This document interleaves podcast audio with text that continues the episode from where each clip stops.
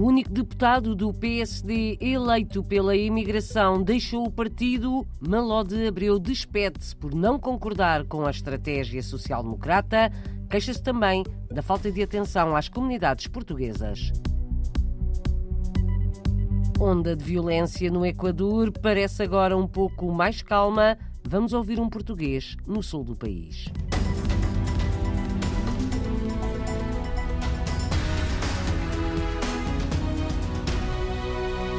Deixa o PSD o deputado Malode Abreu eleito pela imigração, círculo fora da Europa, o deputado justifica a sua decisão por não se rever agora na estratégia do Partido Social Democrata e pela falta de ação por parte da bancada parlamentar, nomeadamente quanto às comunidades portuguesas. A explicação foi ontem enviada à agência de notícias Lusa, depois de Malode Abreu ter anunciado a sua saída do PSD após 40 anos como militante. Até às eleições em março e à constituição do novo Parlamento, o deputado mantém-se em funções como independente. O deputado acrescentou que pediu várias vezes ao PSD no Parlamento para promover um debate sobre a situação das comunidades portuguesas, mas isso nunca aconteceu, o que mostra, na sua opinião, falta de vontade política e quase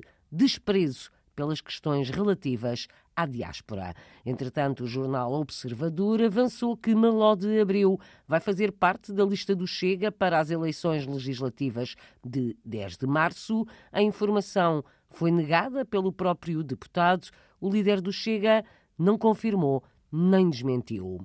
É um documentário sobre os sonhos e as dificuldades dos imigrantes portugueses Via Norte chega esta quinta-feira aos cinemas nacionais. A obra do realizador Paulo Carneiro foi construída a partir de testemunhos de portugueses emigrados na Suíça. O fio condutor, conta a jornalista Margarida Vaz, é o gosto pelos automóveis. Os carros são o pretexto para falar de imigração. Não é um filme sobre carros. O carro é um meio para falar de outras coisas mais profundas. As recordações de infância do realizador Paulo Carneiro são ponto de partida de Via Norte. Via todos os anos os imigrantes a chegarem à aldeia da minha mãe e do meu pai. O meu pai em Trás-os-Montes, a minha mãe na Beira Baixa, com um carro. Eles eram alvos de crítica. Eu acho que estas pessoas não devem ser julgadas por isso, porque viver fora é muito difícil. Cada carro conduz-nos até um testemunho de quem saiu de Portugal. Como as pessoas daquele que supostamente é o, o nosso país nos veem, é completamente diferente. Sim. É, é, isto, é, é, as pessoas quando a gente vamos lá abaixo pensar, eles vêm cheios de dinheiro, eles. Completamente. Paulo Carneiro foi de carro até à Suíça ao encontro de portugueses, uma realidade que se vive noutros destinos de imigração. Houve muita gente foi viver para a Alemanha, para Luxemburgo, para a França e todas estas geografias são a norte. Daí o título do filme ter essa palavra. Com a realização de Via Norte, Paulo Carneiro passou a compreender melhor os imigrantes. Eu respeito e depois de fazer o filme consigo compreender ainda mais. O filme procura legitimar que uma pessoa goste de ter um carro, seja modificado à sua maneira, ter um carro muito caro, grande, bonito. Documentário Via Norte é uma viagem à diáspora portuguesa à boleia do tuning de automóveis dos imigrantes. Até podem dizer que Portugal não existe e que está lá no outro canto, não sei das quantas. Epá, mas Portugal é Portugal. Via Norte, um retrato dos imigrantes portugueses, feito a partir do gosto por carros, com testemunhos recolhidos na Suíça.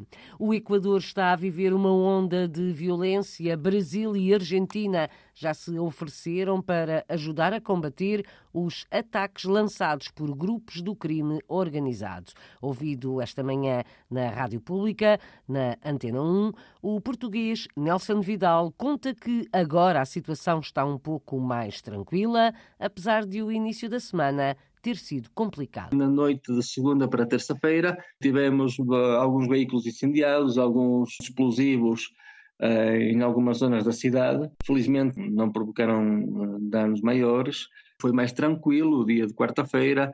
Tivemos pouca gente nas ruas, As escolas, os colégios, as universidades estão com aulas através da, da, internet e algumas lojas também estão fechadas, outras abriram. Suponho que já vai estar, já vai estar uma situação melhor, em princípio, se não acontecer nada especial, mas obviamente há, há muita apreensão ainda nas, nas ruas.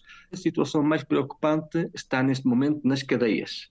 O que vivemos nas cidades é o extravasar da situação a partir das cadeias às cidades e às ruas. Nelson Vidal vive em Cuenca, no sul do Equador, é arquiteto paisagista, conta que a segurança foi reforçada nas ruas um pouco por todo o país. É um pouco por todo o país, portanto a cidade de Guayaquil é a cidade mais afetada, a cidade também muito, muito afetada por esta onda de criminalidade é a cidade de Esmeraldas, também na costa norte do, do Equador. Depois também a cidade de Quito, que tem sido afetada, e, e depois a cidade de, de, Cuenca também. Portanto, estes grupos, agora denominados terroristas, tá, estão um pouco dispersos por todo o país, principalmente nas grandes, nas grandes cidades há, bastante presença policial nas ruas, o exército está, está, está nas ruas a apoiar as forças da, da polícia. O relato de um português no Equador, onde vive desde 2014, por enquanto, Nelson Vidal não pensa deixar o país, mas logo se vê como evolui a situação. Estamos relativamente tranquilos. Temos os nossos trabalhos, tem as, as escolas, estamos bem uh, e, e, não sentimos ainda uma, uma ameaça que nos faça pensar em sair do, do país. Se a situação se, se agravar, teremos que, voltar a pensar realmente no que, no que fazer, mas neste momento não, não se põe uh, a possibilidade de, de sair do, do, país. Se vivesse, uh, e sou sincero, se vivesse na cidade de Guayaquil, estaria seriamente a considerar essa, essa opção, mas, mas aqui na cidade de Cuenca ainda, ainda não. Nelson Vidal, arquiteto paisagista no Equador, onde vive há quase 10 anos. O país tem vivido uma onda de violência. O presidente equatoriano elevou o nível de segurança interna para estado de guerra contra organizações criminosas, foi também decretado recolher obrigatório, para além da suspensão das aulas. Noutra latitude, clima muito diferente em todos os aspectos, muito frio e muita neve a norte dos Estados Unidos, no estado do Wisconsin.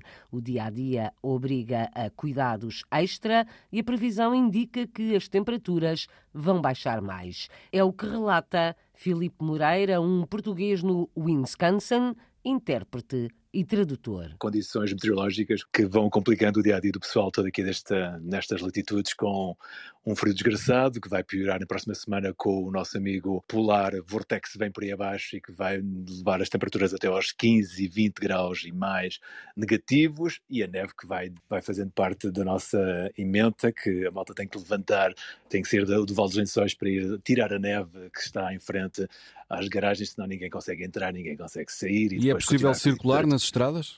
Sim, as estradas estão bem tratadas, eles têm um bom sistema rodoviário em termos de limpar e também pôr sal, que é para as estradas poderem estar mais ou menos limpas e pelo menos uh, acessíveis. Felipe Moreira, um português que nos fala a partir da cidade de Mount Horeb, no estado do Wisconsin, nos Estados Unidos.